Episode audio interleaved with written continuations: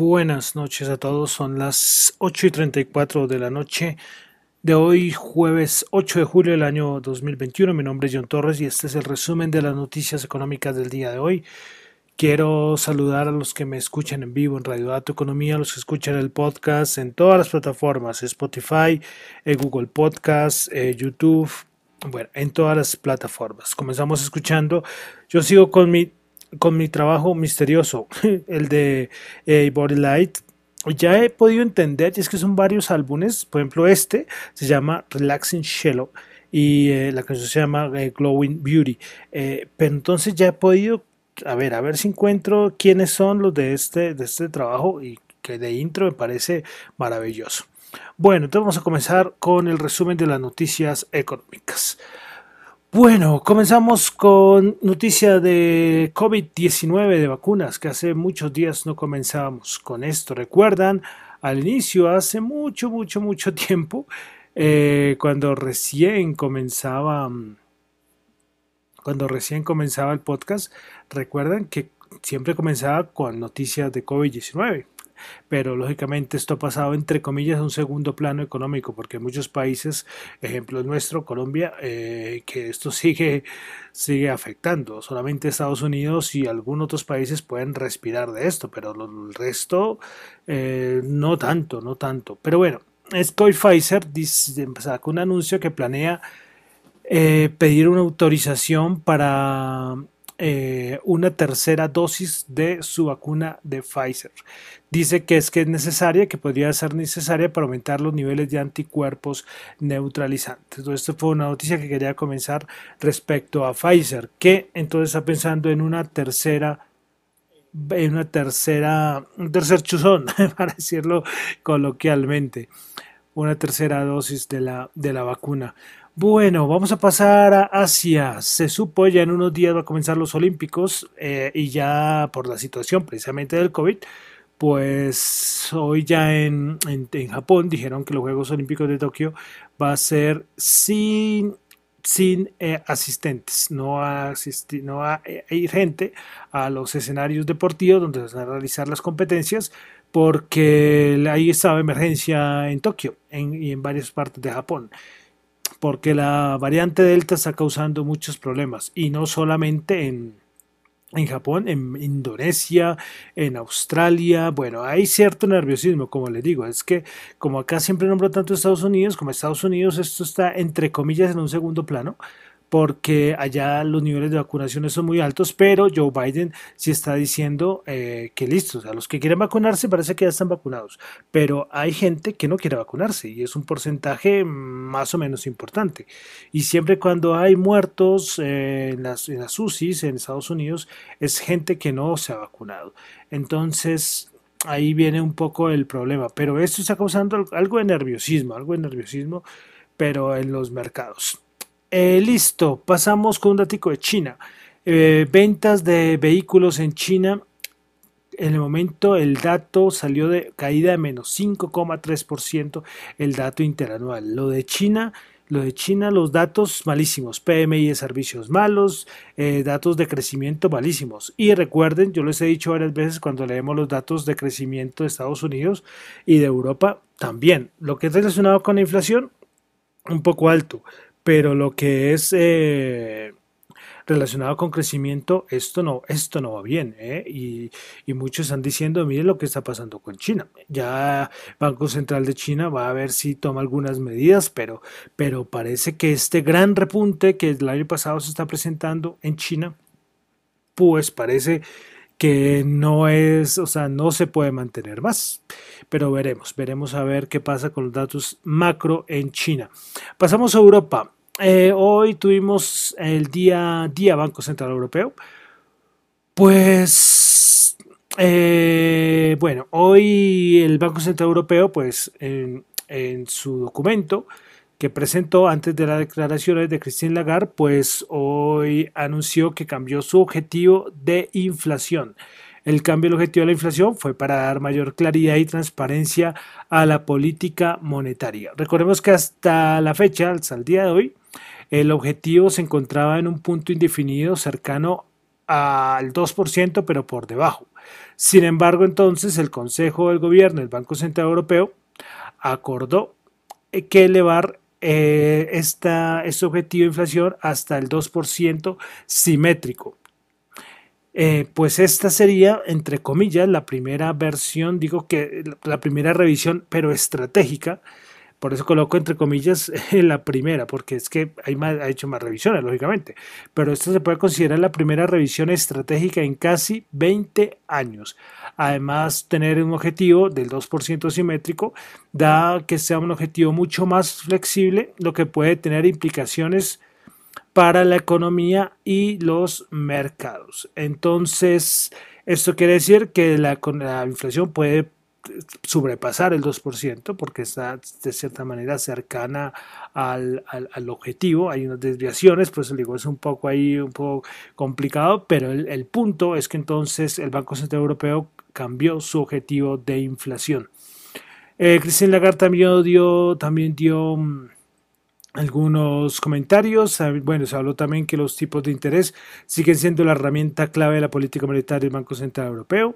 Christine Lagarde dijo que la vivienda, eh, la vivienda solo crearía un pequeño aumento de la inflación, solo un pequeño aumento. Y que para Christine Lagarde el momento que está viendo la inflación, los datos de la inflación, no es el momento o no es el dato que el Banco Central Europeo quisiera, quisiera tener en este momento. Como les decía, hay veces que hago poca referencia, pero hoy al Banco Central Europeo, porque es muy parecido a los otros bancos centrales, pero hoy sí, por el cambio en su objetivo de inflación, yo creo que era necesario eh, nombrarlo. Bueno, ¿qué más tuvimos de Europa? Bueno, un datico de también el Banco Central, perdón, el Banco Central, no, el ministro de Economía de Rusia revisó el pronóstico de crecimiento del Producto Interno Bruto para Rusia para el año 2021 hasta un 13,8%. Subió su estimación desde un 2,9% previo. Y respecto a la inflación, pasó del 4,3% a su nueva estimación del 5%. Pasamos a Norteamérica, Estados Unidos, tenemos dato de las, los subsidios de desempleo semanales, 373 mil, se esperaban 350 mil, y los continuos, los los que se mantienen, los subsidios que se mantienen, 3.339.000, se esperaba 3.359.000. Bueno, ayer les dije que Powell pues va a declarar frente a un comité financiero. Bueno, pues esto parece que es el 14. Es que ayer decía que el 15, parece que el 14, 14 o 15. Bueno, continuamos, vamos allá a Latinoamérica o a Sudamérica o Centroamérica, como quieran verlo, pues hoy tuvimos dato de inflación en México, el dato mensual 0,53%, se esperaba 0,52% y el interanual ya se ubica en 5,88%. Bueno, continuamos eh, con un dato importante y es que la CEPAL pues hizo un cambio en sus pronósticos eh, para varias economías de la región. Pues bueno, para Colombia, pues para Colombia, bueno, digamos, bueno, comenzamos con Colombia entonces.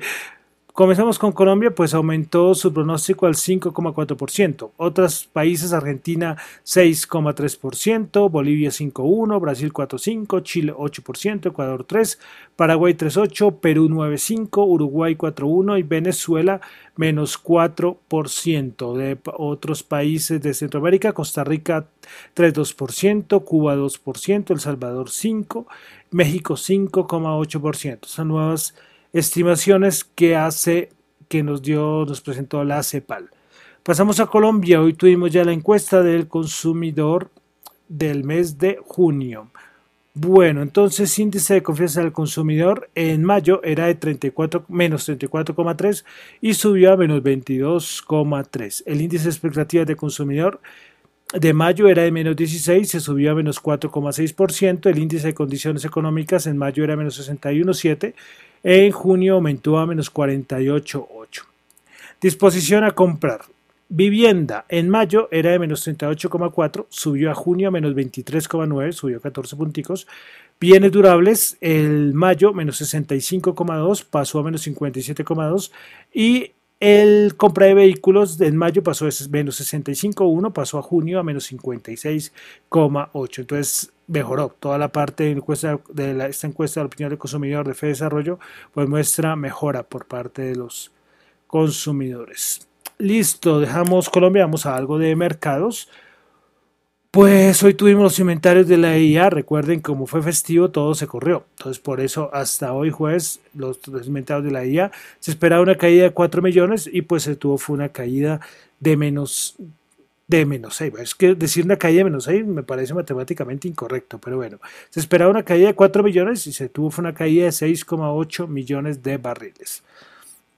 Bueno, alguna noticia. Recuerden que ayer les hablaba lo de Didi, pues todo el lío que hay con Didi, que hace unos días fue listada en Estados Unidos y en China, pues ya la mandaron a, dar de baja de las aplicaciones. Pues hoy dos altos miembros del Congreso han llamado a la SEC para, para decirles, oiga señores, eh, hay muchos inversores de Estados Unidos que se sienten engañados por su por su OPA de por la OPA de, Didi. Es que verdad, ha caído 30%. Imagínense eso. Y es que como les digo, es como les dije ayer, es que no lleva, no sé si ya completó una semana, nada. Y ya una caída de 30%. Bueno, otras cositas. Eh, recuerden que Fish Rating ya le bajó la calificación al país, le bajó la calificación a varias empresas y pues hoy Fish Rating bajó la calificación de incumplimiento de emisores para las ciudades de Bogotá, Medellín, Barranquilla. Entonces recuerden que esto eh, afecta a todo, afecta a todo. Bueno, por último, una noticia, el grupo Nutresa informó que ha realizado el cierre del proceso de adquisición del 100% de las acciones de Belina Nutrición Animal S.A., Belina Importaciones e Innovaciones 2000 S.A. e Industrias Belina Montes de Oro S.A. Y por ende, a partir de la fecha, ha tomado el control de los mismas. Vale decir que, que estas empresas están domiciliadas en Costa Rica. ¿Ya que se dedican estas empresas? Pues se dedican a la producción, importación y comercialización de alimentos para mascotas. Bueno, vamos a pasar a lo interesante del día. Me acomodo por acá, que fueron los mercados.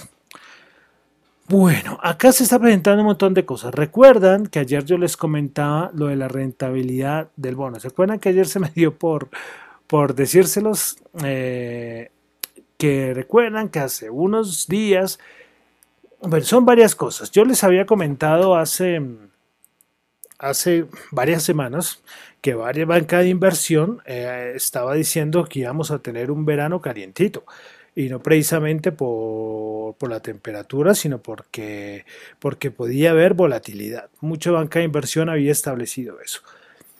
Pero, pero muy pocos miraban lo de la rentabilidad del bono. Es algo curioso porque recuerdan cuando había todos los miedos de la inflación, la rentabilidad del bono, ya no me acuerdo en cuánto, en 1.6, en 1.7, es que subió hartísimo. A ver si puedo verlo por acá. Eh, alcanzó a estar en 1 en 1.75 por allá. Entonces todo el mundo decía, no, esto se va para dos de un momento a otro. Pero la Reserva Federal, que siempre lo hemos leído acá, nos decía cada rato la inflación es transitoria, la inflación es transitoria, la inflación es transitoria. Bueno, entonces empezó a caer la rentabilidad del bono, es decir, aumentar el precio y a bajar la rentabilidad por la relación inversa, la, relación inversa entre, entre precio y rentabilidad. Pues bueno, hoy hubo mucho miedo, ¿eh? porque la rentabilidad del bono alcanzó a caer al 1,20 y pico, una cosa así. Pero ¿qué significa esto que caiga la rentabilidad del bono? Cuando aumenta mucho, se relaciona principalmente por miedos a la inflación. Pero cuando baja es que se empieza a preocupar es el, crecimiento a nivel de la economía de los Estados Unidos y no solo la economía de Estados Unidos, porque los bonos europeos también han caído. Entonces se empiezan a ver varias cosas y se empieza a juntar casi todo lo que, lo que decimos acá en el resumen de noticias económicas. Cuando yo doy esos datos macro, tanto de Europa, Asia, Estados Unidos también pasa en Colombia, eh, es que nos están indicando algo, nos están indicando algo y lo que nos indica es que hay un aumento de precios y lo acabamos de leer con China y hay datos que, a nivel de crecimiento no, no dicen que esto no, esto no va para adelante, que está, se está estancando la cosa. Entonces los bonos nos están señalando eso. Recuerda cuando les decía que, yo quería esperar a ver qué pasaba, yo, yo les había dicho unos días, eh, a los bonos están diciendo algo, los bonos están diciendo algo. Pues bueno, eh, hoy hubo miedo y en los mercados mercados cayeron, cayeron, cayeron con fuerza al principio, lograron recuperarse. Y, bueno, entonces vamos a ver qué pasa, porque, porque aquí hemos hablado muchas veces del tapering y de la subida de tasas. Puede ser que llegue el tapering, pero la subida de tasas que la Reserva Federal, si la economía no va para adelante, no va a poder subir tasas tan fácilmente, porque una economía que, que, que se queda estancada, no vas a poder subir tasas fácilmente.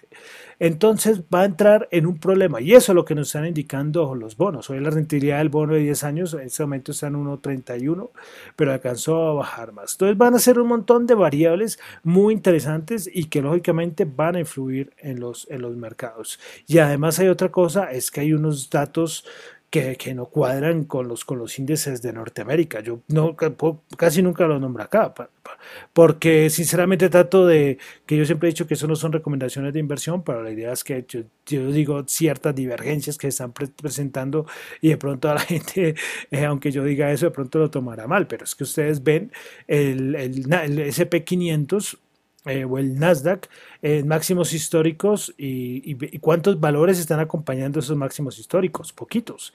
Eso no es buena señal porque la idea es que el índice vaya para arriba, pero con todos sus componentes también para arriba. Y hay un montón de divergencias que no, que, que, no cuadran, que no cuadran. Y bueno, hoy fue un sustico, vamos a ver qué pasa el día de mañana. Veremos a ver qué va a pasar con, eh, con, con la rentabilidad del bono Veremos si esto es solamente una caída eh, normal, como ha pasado varias, y además es una caída muy pequeña, pero, pero toca estar pendiente, toca estar pendiente porque se puede estar desarrollando algunas caídas. Eh, yo siempre ves que lo digo en Twitter, aquí no, cuando ya todo el mundo habla de crash, es que el crash sucede, pero por un montón de cosas. Los crash se forman, no suceden en un segundo, no suceden en un día, solo que sea algo súper algo que no sé, colocan una, colocan mil bombas al mismo tiempo, algo que no se espera al mercado, ahí sí no, ahí sí coge y se, y se va todo a la porra pero, pero el resto se forman, se van formando y uno tiene que ver las señales del mercado. Entonces uno lo que hace uno ahí es ver la parte fundamental, que es lo que estamos hablando, el análisis de tasas, la rentabilidad del bono, de ver cómo está la economía, todo este tipo de cosas y también recurrir a la parte técnica, que es ver la gráfica y en dónde es el soporte. Eso sí es una opinión mía, yo sinceramente uso las dos. Hay gente que solamente la parte técnica, bueno, pues está bien, pues les, sirve, les va bien, y otros la parte solo fundamental, también. Cada uno tiene su propia estrategia, ¿no? Pero yo sí trato de mezclar las dos. Pero entonces lo que sucedió en el mercado fue de verdad bastante interesante, eh, interesante. Eh, veremos a ver qué va a pasar los siguientes días, pero hoy fue una señal con esa caída de la rentabilidad del bono tan importante, tan importante la rentabilidad del bono eh, de los Estados Unidos a, la, parte larga de la curva. Eh, y entonces eso es lo que quería comentar, de verdad muy, muy interesante, muy interesante. Cuando tenga más información y que pueda contársela, que se, que se pueda explicar bien, pues yo lógicamente lo, lo, lo comentaré. Pero, pero toca mirar, toca mirar eh, lo que estamos viendo es saber qué va a pasar en el corto y mediano plazo. A largo plazo es muy difícil, pero al menos saber alguna señal, alguna señal. Y es que varios, Deutsche Bank, Morgan Stanley, habían dicho en mayo que a ver qué iba a pasar, que en julio podíamos tener volatilidad, volatilidad. Y hoy ya se presentó. Puede ser, como les digo, mañana puede ser volver a máximos en los 4.400, volverlos a buscar el SP500 y de cierta manera todo, todo entre comillas calma, pero, pero ya cuando sean estas señales es que eso se puede volver a repetir. Bueno, entonces pasemos rápidamente el Nasdaq 100. El Nasdaq 100 el día de hoy subió bajó, perdón, 88 puntos, menos 0,6%, 14.722. Principales ganadores del día, tuvimos a Moderna 4,9%, Biogen 3,8%, Tesla 1,2%. Principales perdedoras, CSX Corporation menos 6,1%, Trip.com menos 4,3% y Baidu menos 3,7%. Vamos ahora al SP500 que hoy bajó 37 puntos, menos 0,8%, 4.320 puntos. Primera ganadores del día tuvimos a Biogen 3,8, Ball Corporation 2,9, Cabot Oil 2,2%. Primeras perdedoras Kansas City Software menos 7,8, North Norfolk menos 7,1 y CX Corporation menos 6,1%. Vamos ahora al Dow Jones que hoy bajó 259 puntos, menos 0,7, 34.421. Principales ganadores del día en el Dow Jones, Boeing 2,1%, International Business Machines Corporation o IBM 0,6%, Amgen 0,4%, principales perdedoras, Travelers Company menos 2,4%, Goldman Sachs menos 2,7%, menos 2,3% y American Express menos 2%. Y bueno, antes de continuar a la Bolsa de Valores de Colombia, y es que se me olvida una palabra que es clave en todo este análisis, y es la estanflación que ya se las he dicho varias veces. Banco of America es de los que más ha insistido en cuidado con esta inflación. Veremos a ver, veremos a ver. Listo, vamos a la bolsa de Colombia, el Colcap, el MSCI Colcap bajó 2 punticos, menos 0,1, 1284 puntos. Principales ganadoras, Avianca 13,6%, Fabricato 6,8% y con concreto 4%. Principales perdedoras, el Cóndor menos 8,5, Terpel menos 4,4 y preferencial Corfi Colombia menos 3,8%. Eh, algo de commodities, el petróleo 73.2 subió 1, Brent 74.3 subió 1, el oro 1803 bajó 1, comportándose bien en medio de toda esta locura que pasó el día de hoy. Eh, Bitcoin 32.609 bajó 1.522, el Bitcoin sufriendo de nuevo, está en 33.299, bueno, subiendo como 700 dólares. Cositas de criptomonedas, pues los chinos siguen contraatacando contra las criptomonedas. Hoy el vicegobernador del Banco Central de China dijo que las stablecoins pueden plantear riesgos y desafíos para los sistemas monetarios y de pago mundiales. Ese es el aviso del Banco Central de China. Y le recuerdo, lo he repetido muchas veces acá, recuerden, las stablecoins son unas criptomonedas que están ligadas a, por ejemplo, el dólar. Entonces, por ejemplo, hay una que se llama el Tether, que es el USDT, pues que un Tether equivale a, a, un dólar. Y esto tiene un respaldo y bueno, cosas más atrás que no, que no voy a explicar, pero para que tengan una idea de las stablecoins. Y claro, las stablecoins son las rivales de las criptomonedas emitidas por los bancos centrales. Caso, el yuan digital de China. Bueno, eh, otra cosita de criptomonedas eh, y es que el Banco Santander va a bloquear los pagos de clientes del Reino Unido hacia Binance. Otro que se une, creo que fue Barclays, el de ayer o que también estaba en lo mismo. Bueno, y para finalizar, tasa representativa del mercado, el dólar para el día de mañana, 3.850, el valor más alto en lo que va de este año, subió 35 pesos. Bueno, entonces con esto termino por el día de hoy el resumen de las noticias económicas. Recuerden que lo mío son solo son solo comentarios y reflexiones personales. No son para nada ninguna recomendación de inversión. Mi nombre es John Torres. Me encuentran en Twitter la cuenta arroba John Chu, J-H-O-N-T-X-U y en la, y en la cuenta arroba Dato Economía. Muchas gracias.